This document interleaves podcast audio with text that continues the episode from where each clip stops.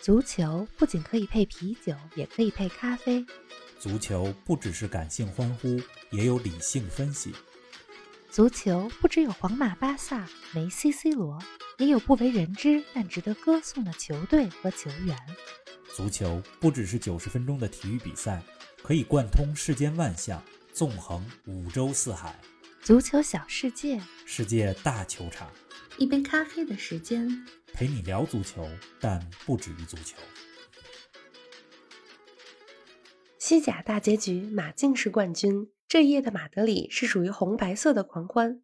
马竞本赛季长期领跑西甲积分榜，他们靠什么力压皇马、巴萨？被巴萨抛弃的苏亚雷斯攻入二十一球，成为马竞的夺冠功臣。请问巴萨后悔了吗？相比于七年前的上一次西甲夺冠，如今的马竞在风格和打法上又有哪些不同？更多精彩内容以及来自马德里的神秘嘉宾，尽在本期足球咖啡馆。听众朋友们，大家好，欢迎来到新一期的节目。冯老师你好啊！另外我有点感冒，所以大家担待一下这一期的声音。玲子好，听众朋友们大家好。哎呀，玲子真是非常辛苦，带病坚持录音，估计是看球看的太辛苦了。咱们今天节目啊，来了一位新朋友，我看怎么介绍这位朋友呢？驻扎在马德里的青年学者是吧？混迹在马德里的北京凯尔爷。看看怎么介绍比较好吧。这朋友名字呢很好记，叫锻炼。咱们中国足球呢一输球，主教练都会说我们这场比赛锻炼队伍，哎，锻炼锻炼，锻炼为目的。今天咱们的神秘嘉宾，他的名字就叫锻炼。锻炼你好，跟我们听众们打个招呼啊，给我们简单说说马德里现在的情况。锻炼你好，冯老师好，哎，玲子老师好，听众们大家好，我是锻炼，现在在马德里。这两天的这个夺冠的盛情哈，就是让我一直都很激动，包括我刚刚从这个球场回家了，就是脑子里边还是那个欢呼雀跃的声音，很开心，真的很激动。七年了，太不容易了。嗯，是啊，哎，欢迎锻炼来到我们足球咖啡馆。咱们这个节目呢也是够国际化的了。我在北京，冯老师在美国，锻炼在西班牙，这是三地录音啊。上周末呢，不仅是西甲的收官之战，欧洲各大主要联赛都迎来了大结局。从莱万打破纪录到米兰重回欧冠，重大事件不断。冯老师，咱们这期节目怎么就专挑马竞来说了呢？上周末的五大联赛确实好戏不断。呃，德甲当中，莱万打进了本赛季德甲个人的第四十一个进球，打破了盖德穆勒之前的单赛季四十个球的记录。盖德穆勒的记录保持到现在四十九年了。那莱万呢，创造了新纪录，不知道要多少年才能再次被别人打破。是啊。另外啊，在德甲当中，老牌劲旅云达不莱梅降级了。你看这几年德甲降级的老牌劲旅真是不少，从汉堡到这赛季的沙尔克零四不莱梅。同时啊，德甲当中的草根球队柏林联合打进了欧洲赛场，也算是个小传奇。是的。另外，英超当中欧冠席位终于定下来了，切尔西、利物浦。搭上了欧冠的末班车，莱斯特城虽然上周夺得了足总杯的冠军，但是很遗憾没能进欧冠，连续两个赛季最后时刻掉链子。法甲里尔，咱们之前一直说的，打破了大巴黎这几年对法甲冠军的统治，时隔十年，刚才锻炼说马竞等了七年，里尔是啊，十年之后再次夺得了法甲联赛的冠军。意甲当中，欧冠席位也定下来了，米兰时隔七年重回欧冠。哎呀，我今天看了一下米兰上一个在欧冠当中的进球，那是二零一四年，米兰在十六进八的比赛当中，总比分一比五，就是输给了今天咱们的主角马竞。那场比赛为米兰打进唯一进球的是卡卡，卡卡都退役三年多的时间了。对呀，哎呀，这么多大事儿，正当我犹豫怎么选题的时候，看到锻炼在朋友圈里发了个马竞球迷在马德里的狂欢，我就决定说咱们说马竞吧。对，而且去年十月份咱们做过一期节目，说谁能打破皇马、巴萨对西甲冠军的统治？对，当时还在预测。对，这个赛季开始之前的十六年里，十五个冠军都是被巴萨、皇马包揽的，唯一一个被其他球队获得的冠军就是一三一四马竞这一回，甚至欧冠冠军也曾经一度五年连续被黄萨包揽，所以也挺期待，哎，这新赛季对吧？这个赛季西甲能有一些变化。另外呢，马竞是一个非常有特点、有个性、有激情的球队，尤其是迭戈·西蒙尼带队的这十年，他既给球队呢带来了好多荣誉，也给球队烙上了一个非常独特的烙印。成绩方面，迭戈·西蒙尼的这十年给马竞带来了两个西甲冠军，一个国王杯，两个欧联杯，还两次进了欧冠决赛。球队风格方面啊，大部分人印象里，马竞都是一支作风特别顽强、铁血、拼抢凶狠、防守反击的球队。实际上，他们上一次夺冠的时候，一三一四赛季也是靠防反取胜的，不惜一切代价啊获得比赛胜利。很少有人把马竞和那种现代的美丽的足球划等号。但是我想说的是哈，这一赛季的马竞经历了蜕变，西蒙尼和马竞实际上都在进化。所以说，这个冠军是一次进化之后的冠军，非常来之不易，所以也特别值得咱们今天说说。我不知道刚才我说的这些对马竞的印象啊，锻炼是怎么感觉？是啊。就是这个冯老师说的都特别对，就感受很深刻，就包括西蒙尼执教这近十年来这些变化，就本身马竞就是一个，就像方老师说的，这个作风顽强啊，我特别能战斗，就体现的很深刻。包括就确实是上周结束这场比赛也是战斗到了最后一刻。确实很精彩，而且马竞一直保持自己这种传统和自己的精神。是啊，哎，这个冠军真的是来之不易，而且有点提心吊胆。今年的马竞上半个赛季一度是遥遥领先，而到了联赛下半程呢，却有点掉链子，一度被皇马、巴萨追了上来，冠军悬念也留到了最后一轮。来跟我们说说马竞是如何从遥遥领先到惊险夺冠的吧。好，我先给大家捋捋马竞这赛季的表现啊，然后锻炼再给我们说说最后一轮比赛之前、之中、之后马竞球迷们的反应。马竞呢，这赛季上半赛季可以说是非常一帆风顺的。大家都知道，去年夏天苏亚雷斯被巴萨扫地出门，来马竞这儿了。对马竞来说呢，是如虎添翼。联赛第一场，他们就六比一大胜格拉纳达。马竞几个前场攻击手也都集体开火，迭戈·科斯塔、科雷亚、菲利克斯。马克斯·略伦特、苏亚雷斯替补上场之后，第一场球就梅开二度。从第九轮开始，马竞就坐上了积分榜的榜首。而真正让人们看到马竞冠军相的比赛是联赛的第十轮，也就是去年十一月底，他们主场一比零赢了巴萨。那是西蒙尼带队这十年以来第一次在西甲当中对战胜巴萨。而更让人眼前一亮的是什么呢？是西蒙尼在对巴萨的这场比赛当中。一改之前用了好多年四四二阵型，把阵容换成了三四二幺，也就是把四后卫换成了三后卫阵型。卡拉斯科和特里皮尔分别出任左右两个边路的边翼位。那打巴萨的这场比赛之后，一方面呢是马竞非常强势继续连胜；另外一方面呢是皇马和巴萨赛季上半场掉链子，所以就是让人们觉得说马竞这赛季冠军有戏。联赛上半场西甲呢，它是三十八轮啊，一半是十九轮。前十九轮的时候，马竞拿了五十个积分，这在西甲历史上是数一数二的。但是到了下半场以后哈，尤其是从二月份开始，马竞就陷入了阶段性的低迷。两场打莱万特的比赛，我印象都非常深刻，一场平了，一场输了。而且欧冠当中，我记得林哥咱们也说过欧冠特辑，说过马竞和切尔西的比赛，两回合马竞零比三被淘汰，没有什么机会。而且好像也失去了前几年在欧冠当中打强队的那种韧劲儿。嗯，但是就是在这个时候，马竞掉链子的时候，巴萨和皇马加足了马力赶了上来。梅西状态非常火热，那皇马呢？本泽马状态也是非常好，而且一如既往的稳定。到了三四月份的时候，马竞之前打下的这基础十分的领先优势啊，已经没了，基本上。对西甲呢，就呈现出三足鼎立的状态。甚至随着塞维利亚状态越来越好，一度呈现出四强争霸的这种格局。就到了四月，四月呢，马竞输了两场球，如果没记错的话，一个是输给了塞维利亚，另外一场输给了毕尔巴鄂竞技。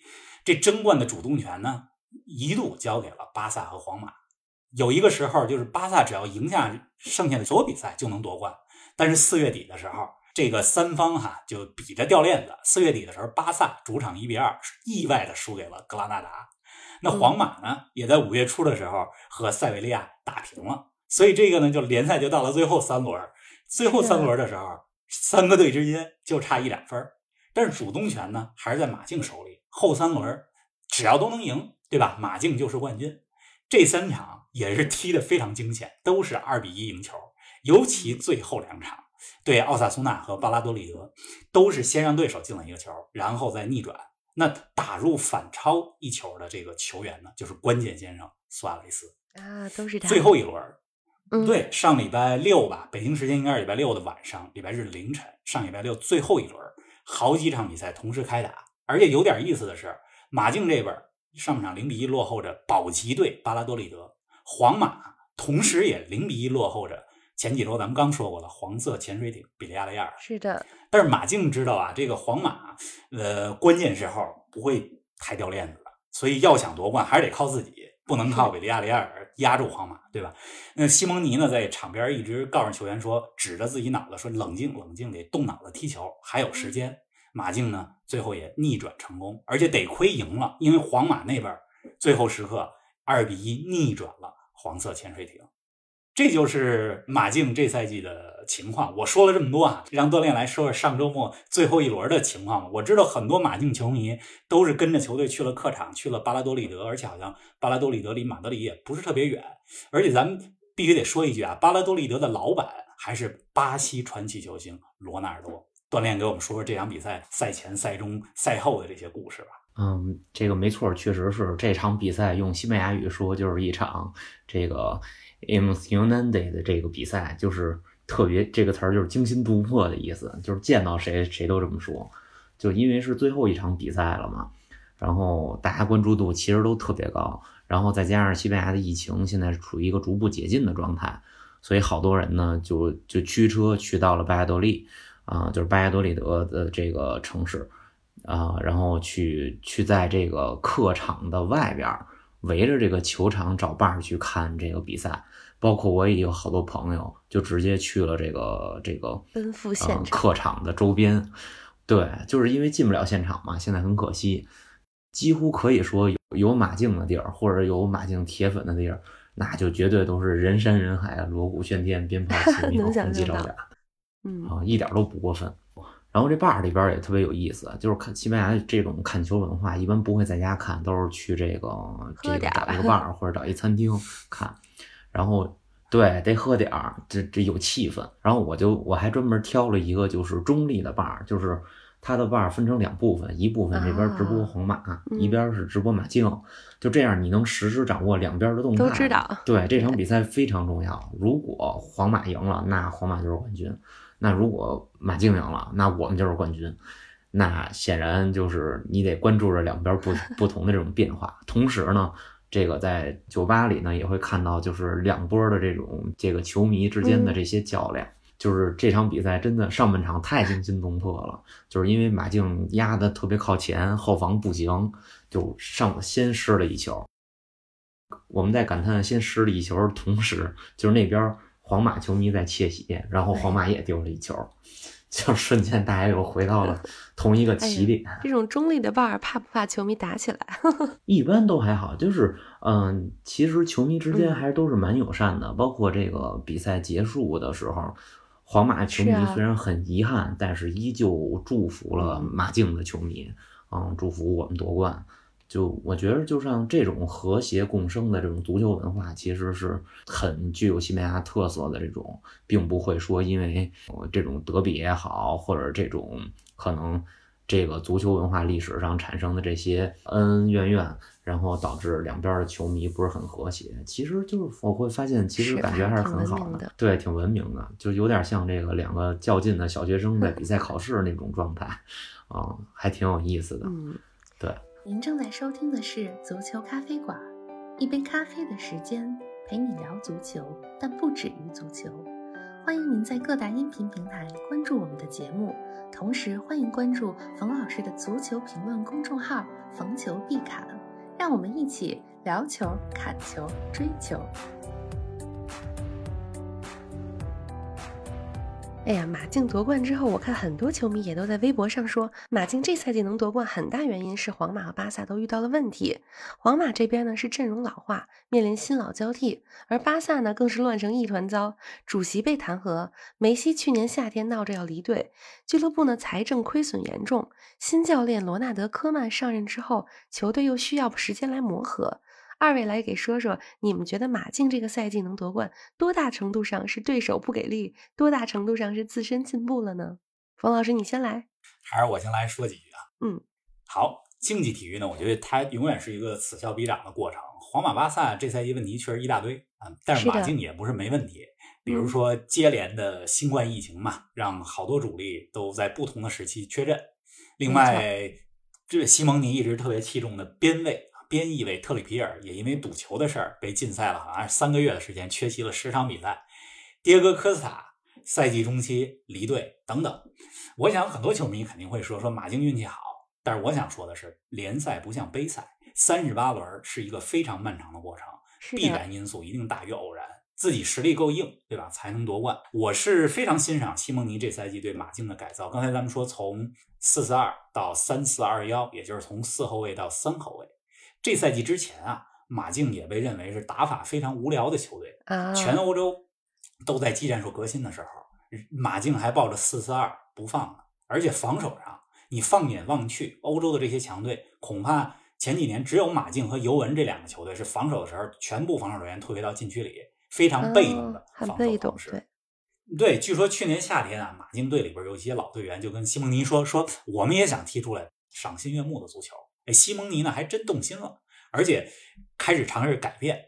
这变阵三后卫之后，打法就更灵活了，尤其是左右两个边翼位，左边通常是卡拉斯科和洛迪，右边经常是特里皮尔和马克斯略伦特，对吧？进攻的时候能够拉开宽度，防守的时候退回来到后防上。呃，形成了五后卫的防守。你看马竞的很多比赛，这个赛季开始变得赏心悦目，好看起来了，而不是像对，而不是像以前一样，呃，为了胜利不惜一切代价防守，一味的打防守反击，对吧？这个打法好看的同时呢，成绩也上来了。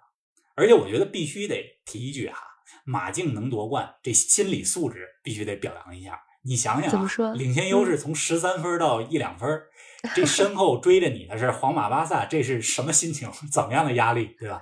很多人都在说啊，说马竞估计会崩盘。结果嗯到了赛季末的时候，人马竞顶住了压力，榜首位置还是保持到了嗯最后一轮。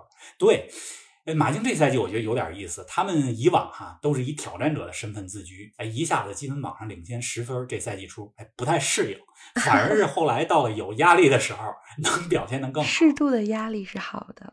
对，马竞就特别需要适度的压力。我记得他们守门员奥布拉克有一场比赛结束之后接受采访，应该是对皇社皇家社会那场比赛，阿布拉克说说说，如果我们不 suffer，我们不经历苦难，我们就不是马竞了。就这句话，我觉得是道出了马竞精神的真谛。还真是，马竞的昵称哈、还挺多的，通常咱们经常叫床单军团，对吧？这也是因为他们球衣的原因。还有一个呢，这个叫做 El Pupas，我不知道这个西语发音对不对啊？一会儿让锻炼来纠正。昨天还在问锻炼说，哎，El Pupas 这是什么意思？我的字面理解就是就是不能破茧而出，还不能破茧成蝶的那种感觉，或者说呢，就是被诅咒非常不幸运的那一个，这意思大概是。这名称呢，据说是来自于七十年代，一九七三七四赛季的时候，马竞进入到了欧冠决赛当中，和拜仁踢欧冠决赛，打到了加时，加时赛当中，马竞先进球，进球的是阿拉贡内斯，这阿拉贡内斯就是零八年带西班牙夺得欧洲杯的时候的功勋教练，当时还是球员。这马竞先进了球，眼看马竞要夺冠了，结果比赛最后一刻，拜仁扳平了比分，而且在重赛当中四比零赢了马竞，马竞就这么错失了第一次夺欧冠的机会。而且进入到二十一世纪以后，前几年马竞两次进到了欧冠决赛，对手都是皇马，一次是加时，一次是点球，都输了。所以说非常不走运，破不了这对呀茧。我不知道这解读对不对哈、让让锻炼给咱们说说这个这个 L Pupas 具体是什么意思呗？就是嗯，冯老师，我觉得说的挺对的。哎，不吧，就是我们的理解，可能就是我们等待一个小小的爆发，然后爆发之后，我们就是绚丽的蝴蝶，可能显得会更积极一些。从这个角度理解，可能会让球队包括球迷更有斗志一哎，些。那你给我们再说说马竞给人的印象吧？对你来说，马竞给人的印象就是，大家可能对于中国球迷或者可能了解更多的是皇马跟巴萨，其实就是对于在马德里的人来说，老马德里人可能更多的都是这个啊马竞的球迷，就是他的属地化会更强一些。就是比如说，你看我们前两天在颁奖的领领奖杯的时候，市长去领奖的时候，他毫不犹豫的就套上了那个马竞的这个球衫，就是因为他他就是马他本身就是马德里人，而且他从小就是一个马竞的球迷，包括西班牙现任的国王费利佩六世，他也是马竞的球迷，就是他这支队更注重经营本土球迷。而不像就是皇马、巴萨，他现在过于注重国际化的市场，然后就忽略了，对，老想往外走，反倒是忽略了，就是伤害了，甚至伤害了本地球迷的感情。就我以嗯前是就是皇马球迷，但是自从就是卡西那年一四年嘛，对，也是一三没人情味儿的那一次，离开皇马的时候，就是对特太没人情味儿了。从此之后，就是我就觉得就是皇马只为了挣钱，然后就就没有感情，然后我就 我就转移阵营了。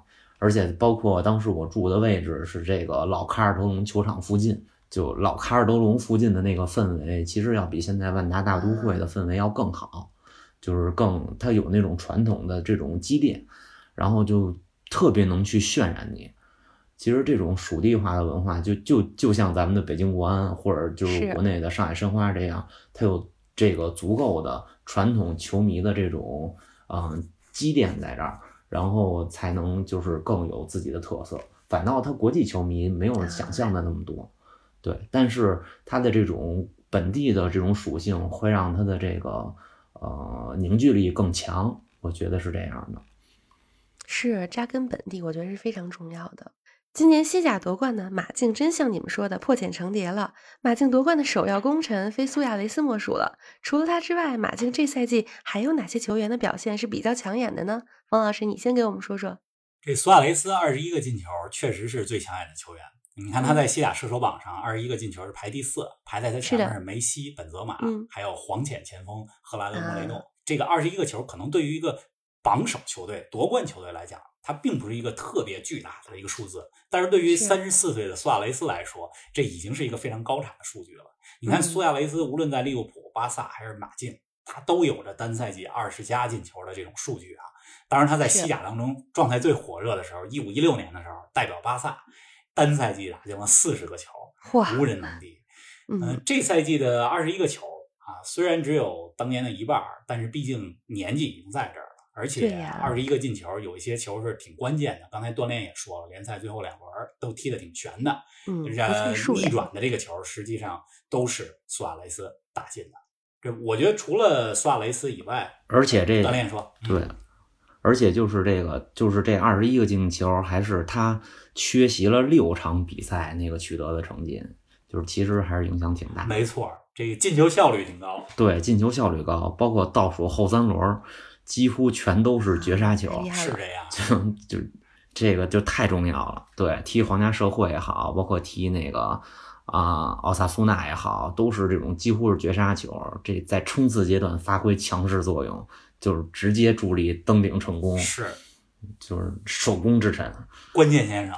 对，确实这是。除了苏亚雷斯以外呢，我觉得还有这么几个人值得说说吧。啊，守门员奥布拉克，对吧？嗯，这个斯洛文尼亚国门，我觉得奥布拉克他是欧洲最好的门将之一，可以排前五。马竞这赛季失球最少，西甲当中仅失了二十五个球。这奥布拉克呢，你如果看比赛的话，我觉得他真的有一种就是一夫当关，万夫莫开的那种感觉。嗯，而且这是他第五次获得萨姆拉奖。萨姆拉奖呢是就相当于西甲的金手套，对吧？每年嗯颁给失球最少的门将。是的，除了奥布拉克以外呢，这个还有马克斯·略伦特，这赛季贡献了十二个进球，十一个助攻。这马克斯·略伦特啊，跟锻炼有点像，也是出自皇马，后来呢改穿了马竞的队服。马克斯·略伦特是出自皇马青训，最开始呢打防守型中场，到了马竞之后开始尝试多个位置。你看这赛季他在马竞当中，在中场至少打过五个不一样的位置，右边锋、右前卫、前腰、呃中前卫都打过。这马克斯·略伦特成名之战是上赛季欧冠八分之一决赛客场对利物浦那场，在安菲尔德进了两个球，贡献了一个助攻，帮助马竞在疫情之前淘汰了欧冠当中的卫冕冠军利物浦。而且有意思的是啊，据说他这个成名之后买了一个宠物狗送给他妈妈，把这只狗的名字呢就叫做利物浦的主场安菲尔德 这有点劲。这还挺逗的。除了刚才咱们说的这几个人，我觉得还有几个人，像卡拉斯科，嗯，他从中国效力了一年多的时间，回到西班牙继续效力马竞之后，这赛季在左边锋位置上表现也特别棒，包括了右边翼位特里皮尔，呃，还有后边的三个后卫啊，埃尔莫索、萨维奇、菲利佩这三个人从四后卫转成三后卫以后，我觉得他们仨配合的还是比较稳的。总之吧，我觉得你要说这赛季最关键的球员呢，肯定还是苏亚雷斯。他对马竞的贡献不仅是这二十一个球，而且也从侧面上其实是改变了马竞的进攻体系。因为以前马竞都是打防守反击，苏亚雷斯来了，你不能让三十四岁的人在前面这防守反击当中快速往前跑吧，老这么冲受不了。是的，所以西蒙尼呢也主动或被动的改造了球队的阵型，所以这个变化也带来了马竞这个赛季的呃成功。嗯，哎，锻炼，你也来跟我们说说你对马竞球员的一些印象吧。就是我觉得这个这个赛季，首先还是这个西蒙尼这整体的运筹帷幄真的是太牛了，就是没错，就是包括刚才冯老师也说了，呃，这个中间儿好多的这个球员因伤也好，或者这因因为一些其他原因缺赛，他需要整体的去调整。包括今年其实整个球队也是一定的转变，然后呃，这个整整体上的这种布局的这种变化啊，都对这个队伍有很大的影响。而且从球员上来说，就是有年轻的球员不断去发挥作用，然后老的球员让他起到这种稳定核心的这种能力，就是都可以感受到这种不同，还是挺明显的，我觉得。确实是，咱们真是不得不再说说迭戈·西蒙尼。今年是西蒙尼执教马竞的第十年，准确说是九年半。在这将近十年的时间里呢，他不仅给马竞带来了奖杯，也让西甲的竞争格局从两强争霸变为了三足鼎立。我看大部分球迷呢对西蒙尼是又爱又恨啊，褒贬不一。二位是怎么评价西蒙尼这名教练的呢？西蒙尼外号是匪帅，西语好像是这个 El Colo 是吧？这锻炼这词儿怎么说来的？El Cholo，El Colo。对对对啊，对，El Colo。哦，啊，你看人这这这是专业的发标准。西蒙尼呢是二零一一年 嗯开始执教球队，呃，就把马竞打造成了铁血之师吧。他自己也是一个非常有匪气、有激情的一教练。但是我觉得也特别有智慧，就像刚才锻炼说的，这个赛季运筹帷幄这四个字儿，我觉得说的特别对。让我反正我对西蒙尼真的是刮目相看。嗯，林子说的没错，西蒙尼的到来改变了西甲的格局。二零一二年之后，就是西蒙尼来了之后，西甲三强皇马、巴萨、马竞，就这九年里没有其他队啊进过这这个前三甲。但是二零一二年就是他来之前呢，你看西甲当中，瓦伦西亚呀、皇家社会啊、比利亚雷亚尔啊。经常能进前三，所以确实是两强争霸变成了三足鼎立。西蒙尼执教球队现在将近十年，其实这个马竞这十年当中阵容也换了一大波。一三一四七年前夺冠那批人，现在留在队里边的只有队长科克了。也就是说，西蒙尼带着两支阵容几乎完全不同的马竞，获得了两次西甲冠军，非常了不起啊，很厉害啊！而且我觉得。西蒙尼和马竞是绝配啊！呃，我没有去过老的卡尔德隆，呃，我非常羡慕这个锻炼去过卡尔德隆。我但是我去过万达大都会，在现在的主场就大都会球场里，就球员通道里，已经最显眼的位置就是西蒙尼的画像。因为西蒙尼球员时期实际上就是马竞的名宿，九五九六赛季，当时他作为球员帮助马竞获得了那个赛季西甲、国王杯双冠王。也就是说，马竞过去三个西甲冠军，西蒙尼都在，一次是作为球员，两次是作为教练。所以我觉得他个人的风格和马竞的队魂实际上是非常相符的。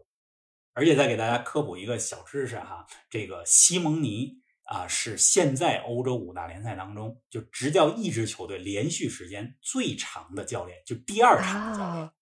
最长的教练是谁呢？是德甲当中弗赖堡的主教练施特赖希。仅比西蒙尼长了三天。西蒙尼执教马竞是九年四个月，呃，到咱们录音到上周末的时候吧，是二十一天。弗赖堡的主教练呢是九年四个月二十四天。所以你可以说西蒙尼在联赛当中执教一支球队最长的教练。对，听听锻炼怎么说这个西蒙尼吧。呃，刚才已经给我们说了一些，看看看看有什么补充。嗯，就是因为西蒙尼就是本身吧，他的这个足球生涯的这个最辉煌的时刻就是马竞。然后他其实跟马竞整体俱乐部的关系就不错，包括他这个这个自从在在回到马竞执教之后呢，他就是他应该是马竞现在历史上就是执教以来取得过最多冠军的教练，应加上这次应该是呃七个冠军奖杯吧，如果没记错的话。应该是，就是他对，所以就是他真的确实是做出很多贡献，包括他在我记得他在一四年被路透社评成了就是最佳教练奖，包括在一六年的时候，那一年还有就是力压齐达内，然后是被那个呃也被评为了最佳教练，包括就是包括刚才这个冯老师也说了。这个他现在是执教欧洲执教时间最长的这个教练，包括他现在的签约已经签到了，签到了二零二二年，所以我觉得他应该会成为第一。对，按这个情况来说，对，而且他本身呢又是这个就是阿根廷人嘛，他来了之后呢，其实给马竞注入了一些国际化的这这些元素，就包括我们就是我在这两天的这个庆典之中看到了很多就是身披。阿根廷的这个国旗的这些球迷就很能感受到这种，就是有西蒙尼加入了之后，马竞的这种球迷成分的这种一定的转变。确实是，咱们期待着看看西蒙尼继续的执教生涯有什么更精彩的表现。咱们这期节目呢也要到尾声了，咱们三国三地的这个聊球组合啊，今天聊的还挺开心的，也很有内容。节目最后呢，关于马竞，想问问二位还有什么想说的，或者给我们展望一下他们下赛季的表现？对我还是想特特别说说这两天的庆典。嗯，好啊，对，再来给我们说说这两天的庆典。对，太长时间就是球迷们没有这么一个盛世了，啊。我我就回忆这两天的感受哈，就是比赛是八点左右结束的，我我们当地时间八点左右结束，因为我们家离这个海神广场很近，我骑自行车十五分钟赶到的时候就八点一刻，当时已经就聚满了人。海神广场那个位置呢，那那多诺那个位置呢，又是一个呃交通要道，当时那个公路还没有完全封闭呢，但是已经被这个这个床单军团的球迷占领了。就是大家载过载太激动了。然后我那天晚上还有点事儿，约了顿饭。然后我我就特别怕赶不上晚上回来那个庆典。等我吃完饭回来的时候，已经都快十二点了。然后我们一直嗨到了凌晨三点，就是警察不得不把人群都驱离。然后因为因为到了就是四点半左右嘛，那个 Coco 来系系这个围巾，这是一个传统嘛，就是就是不得不这么去做。然后到第二天呢，就是这个颁奖仪式在这个大都会举行。就虽然疫情造成了很大的影响，但是我依旧看到了这个好多朋友，甚至是有朋友从外地特意赶到了马德里，然后就想看到这个球队捧起圣杯时候的这些呃盛况。一下，嗯，对对，球迷们也是从。几乎是下午的这个当地时间，我们的五点一直等到了，就是我回家快十二点了吧，就差不多这么长时间，一直在那儿去欢呼，然后我们去唱队歌，去喊我们的口号，嗯，就那个时候能感受到，真的就是马竞永远是我们心中的这个神队，哎，这个。还是很激动的一件事儿。对，哎，这个感受，对，终于喊出来了，体会。没错，尤其是这是又是疫情之后嘛，等于是因为疫情期间你又不能到现场看球，就是就是等只能这是这个疫情之后等于一个爆发，就是包括警察其实这次都很知道大家都憋坏了。我们当然尽量保持在一个安全的距离，但是就去庆祝，就是还是。特别激动的一件事儿，可以说是这个后疫情时代，嗯，最近最欢乐的几天。是这个，我特别有感触。虽然不是球，像我去看别的演出，也是终于能去看演出的时候，或者等了很久你想看的这一场的时候，真的大家是从天南海北都过来，会克服各种各样的困难，为了能看到这一场，看到这一下。没错，没错，我就因为周末这个这个球跟庆典，我已经把周末的。嗯，我周末推了一天的工作，全都推了。对，推了一天工作。咱这节目别被你老板听见。然后晚上还有两场斗牛，全都给推了。就啊，对呀，对非常理解，我觉得这个是应该的。哎呀，非常感谢锻炼做客我们足球咖啡馆儿。哎，冯老师，你再接着给我们说说，嗯、锻炼说了很多现场的这个感受，你来帮我们展望一下下赛季，觉得马竞会怎么样呢？我其实就一句话，特别羡慕锻炼在马德里嗯能感受这种盛况吧。哎呀，我特别希望我也能在那儿，因为我也很喜欢马竞，虽然不能说屏幕前的百分之百的马现场的竞球迷，但是特别喜欢马竞。而且我觉得就跟奥布拉克说的那句话一样，就是无苦难不马竞，就是马竞他就是一个就经历了这些苦难，然后夺得了冠军，用斗志呃这个获得了最终胜利，这样一支有人情味儿、有斗志的球队。啊、看看下赛季吧，看他们能否嗯卫冕成功，对吧？如果能两个赛季连着夺冠，这就更上一个台。哎呀，反正这期咱们也说了挺多，嗯、谢谢锻炼给我们带来了好多就是我们坐在家里看不到的视角。嗯是的，也谢谢玲子带病坚持录音啊，这个大家都是因为足球聚在了一块儿。嗯，都很激动，嗯。好的，谢谢冯老师，谢谢玲子老师。嗯，谢谢锻炼，谢谢冯老师。但是在欧洲杯之前呢，我们还有一场欧冠的决赛。这周呢，咱们的节目除了今天的马竞特辑之外，礼拜日还有欧冠决赛之后的欧冠特辑，到时候跟大家不见不散。不见不散。不见不散，我也会给大家带来更多的关于欧洲、西班牙的一些足球的信息。因为欧洲杯的时候，咱们邀请锻炼回来啊，这个期待着下一次跟锻炼再多聊一聊。聊聊西班牙队的表现，看看西班牙能走多远。对，必须的。